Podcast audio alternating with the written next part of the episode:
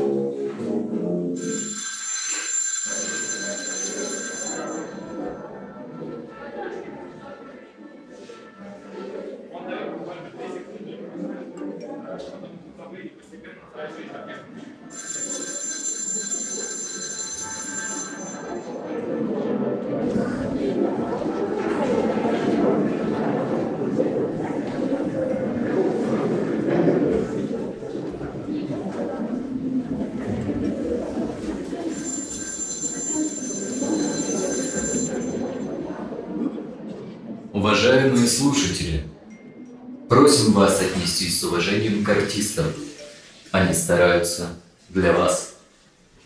Акт первый. Сцена у психотерапевта. Клиент А. 42 года, успешный предприниматель, жена, трое детей. Психотерапевт Елена Панькова, 34 года, эмоционально-образный терапевт и гештальт-практик.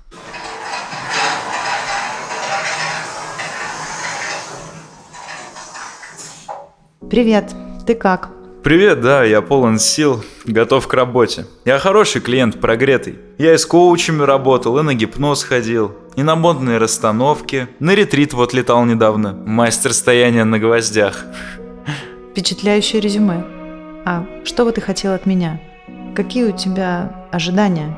Ну, как модно сейчас говорить, все свои ожидания я оставляю себе. А вот требования – это да. Ладно, шутка. Ну что, мне интересны всякие новые подходы. Твой с образами хочу попробовать. Так слышу, что ты работал с разными специалистами в разных подходах, ретрит вот тоже. Каких ответов ты ищешь снова и снова? Пойдешь ко мне, корпоративным психологом? Ладно, после обсудим. Да вот, у меня все есть.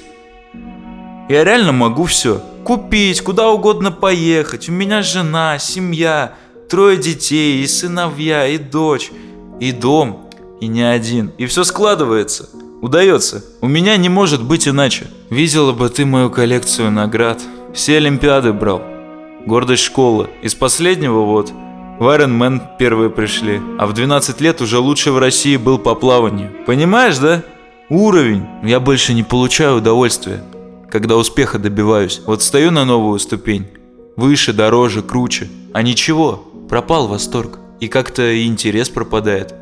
А это вообще крах. Как давно это началось? Как ты стал это замечать? Не-не-не, это не кризис 40. Это я проходил, кабриолет есть. И с выгоранием работаю, отдыхаю много. Говорю же, опытный клиент. Это вот раньше был азарт. Новый контракт, бах, отработали, все случилось, я герой, все счастливы, радуюсь, отмечаем. А сейчас это как-то все не так. Ну не знаю, вот как вместо стейка с кровью съесть ведро фасоли. Белок? Да. Насыщения нет. Удовлетворения нет. А чего тебе хочется? Понять, что происходит. Разобраться, что там за экзистенциальный кризис меня встретил. Давай сразу к делу. Пробуй метод. Вот представь себе и представь себя на самой вершине этого успеха. Ты добился всего.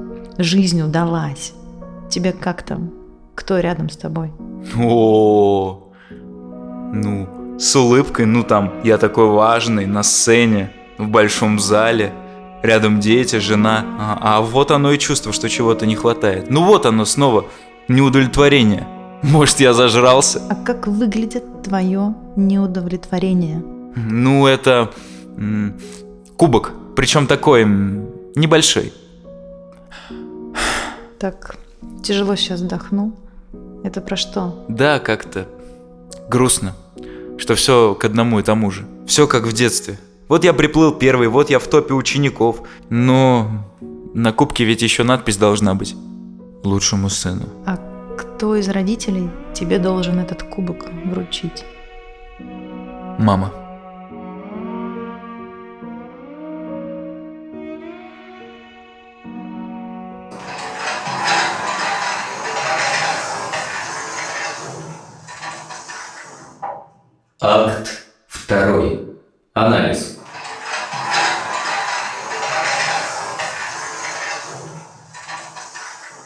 Поехали. Пишем. Привет, Лем. Привет, Аль. Интересный случай. Не находишь? Мне нравится, хотя я без оценки, но в меня попало. Про что сессия-то? Ну, мне лично, на первый взгляд, прям синдром отличника. Ты права. На первый взгляд, правда, про синдром отличника, еще про выраженную и выращенную нарциссическую часть личности. И, возможно, как гипотеза, требовательный родитель и невротизм как ведущий способ добиваться успеха. Я, конечно, тут бросаюсь терминами, но вообще не понимаю, что такое на самом деле синдром отличника? Расскажи мне, пожалуйста. Синдром отличника – такая прямая или косвенная плата за успех. Чаще дети, которые безупречно учатся в школе, занимают первые места на олимпиадах, на соревнованиях, завоевывают медали, подвержены этому самому синдрому отличника, что сохраняется и встраивается в личность как несущая конструкция. И при этом для человека в приоритете стоит это самое поощрение, похвала. А процесс и извлечение пользы ну, уже не так важен. И этот успех его будто невозможно присвоить окончательно, если его не заметили окружающие. А из практики чаще всего все сводится к какому-то одному человеку, чьей похвалы ты ждешь, и не получаешь. И ты знаешь, ведь дети автоматом прям заглатывают. Родители кормят вот этого вместо «Привет, как настроение? Что в школе? Какие оценки? А Вася вот лучше». Это уже задолбавший всех сын маминой подруги. А взрослый человек может это, конечно, отследить, осознать и уже принять решение, как с этим обращаться. Мне кажется, это попадает в каждого, кто был воспитан родителями, рожденными в глубоком СССР, потому что без э, отличных оценок и четко поставленной вот этой задачи в партию не поступишь, в комсомол не возьмут и пионером выгонят. И мы с тобой дети этих родителей. Да, да, да. Мне все время говорили про «А почему четыре, а не пять?» Вот эта тема. Не угу. «Доченька, ты молодец». А можно было бы и получше. Как отследить у себя все симптомы синдрома отличника? Поверхностно это, наверное, сравнивание себя с другими наличие страха совершить ошибку, зависть чужим победам. Ярким таким свидетельством развития является проявление депрессивных состояний, упадка сил после совершения ошибки. И ошибку в данном примере клиент и искал. Люди с синдромом отличника, порой сами того не осознавая, живут чужими ценностями, чужими идеалами. Сложная конструкция, но совсем можно разобраться, аккуратно разбирая деталь за деталью бережно. Это ювелирная работа. Как быть влюбленным в себя нарциссом? С нарциссами? Что делать? Но если про цветы, это одни из моих самых любимых. Такое одно из немногих теплых детских воспоминаний. Делюсь личным. А вообще, человек с нарциссической фиксацией – это человек, который постоянно очень много требует от себя и других. И живет в поле очень высоких ожиданий. Один из механизмов формирования нарциссизма можно обозначить как нарциссическую травму. Об этой части спектакля мы ничего не знаем про детство, про отношения клиента с мамой, ну немножко прикасаемся. Знаем про успехи, достижения, а последняя фраза «мама» дает нам лишь пищу для размышления про недоступность эмоциональной поддержки или вообще про отсутствие какого-то эмпатийного контакта между ребенком и родителей. И здесь важной задачей для терапевта становится увеличение степени осознанности и ну, вот честности этого самого пациента, клиента нарциссического по отношению к жизни, к природе, его собственного поведения. Так, например, существенным моментом может быть обсуждение того, насколько прямо этот клиент обычно он свои потребности выражает. Может ли он вообще сказать, что он хочет. Это связано с тем, что люди с ну, вот этими нарциссическими нотками на самом деле глубоко они стыдятся вообще о чем-либо попросить. Они считают, что признание любой потребности позволяет окружающим увидеть дефицит в их собственном огромном вот этом раздутом «я». В этом спектакле, в этой сессии методом эмоционально-образной терапии мы нашли потребность, и она была надписью на кубке. Ты считаешь нарциссическую часть личности отрицательной? Чем она плоха? Я не даю оценки. Это просто часть личности. И опираясь на наш кейс, эта часть как раз и помогла добиться успеха. Ведь человек многогранен.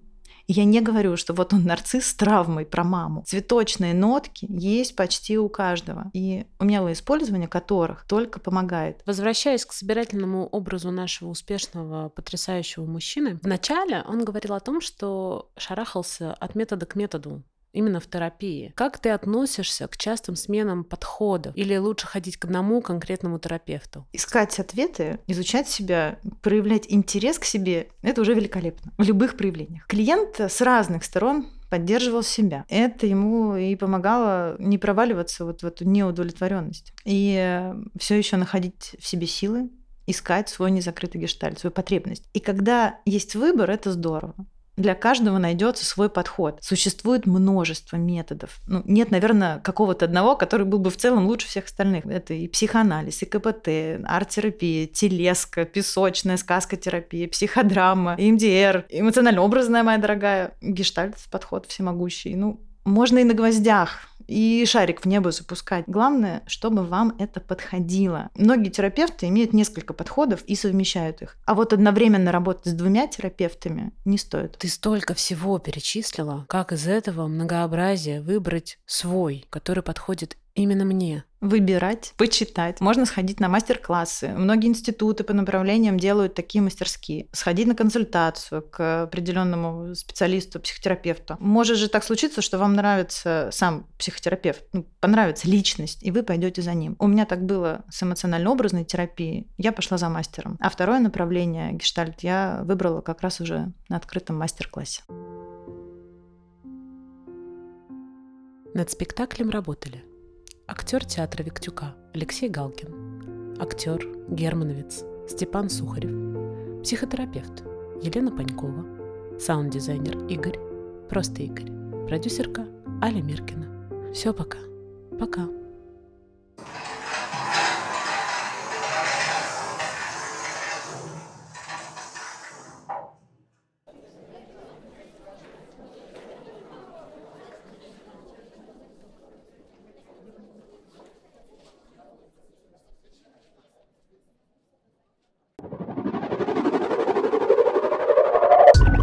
Дальше.